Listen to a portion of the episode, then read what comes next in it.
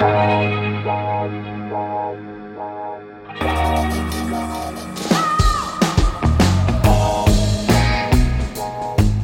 à lire, un podcast de Bernard Poirette.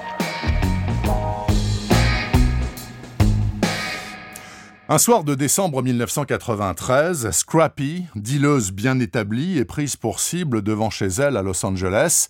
Les deux agresseurs prennent la fuite. Un seul témoin, très peu fiable, un junkie, venu acheter sa dose. Très vite, deux membres d'un gang, Wizard et Dreamer, le magicien et le rêveur, sont arrêtés et inculpés. À charge, l'arme du crime qui a été retrouvée chez eux.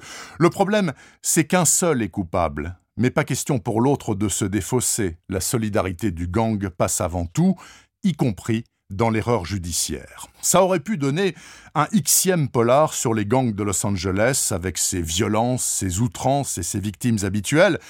Mais cette fois-ci, c'est tout autre chose, car prenant pour base ce fait divers criminel ordinaire de la Cité des Anges, Ryan Gattis orchestre et développe un récit d'une toute autre ampleur. Objectif expliquer et démonter le système judiciaire américain, système bien obscur pour les Européens que nous sommes.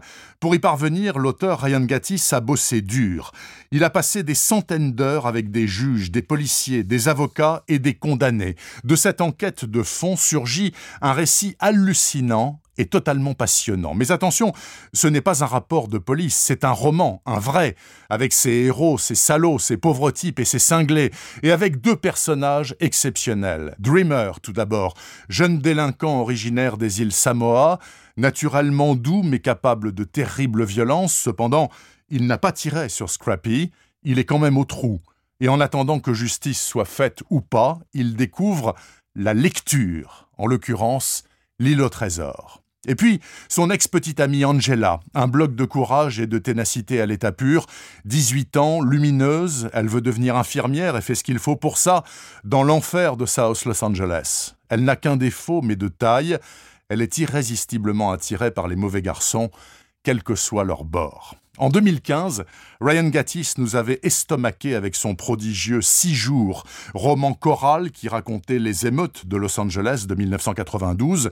Il reprend la même méthode de narration, une voix différente par chapitre, pour ce nouvel opus, Le Système, qui vient de paraître chez Fayard.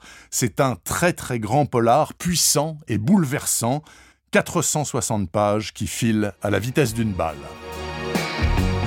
Retrouvez le podcast C'est à lire avec Bernard Poirette sur toutes les plateformes de téléchargement. Et rendez-vous sur le site bernardpoirette.fr pour vous abonner à la newsletter et être informé dès qu'un nouvel épisode est publié.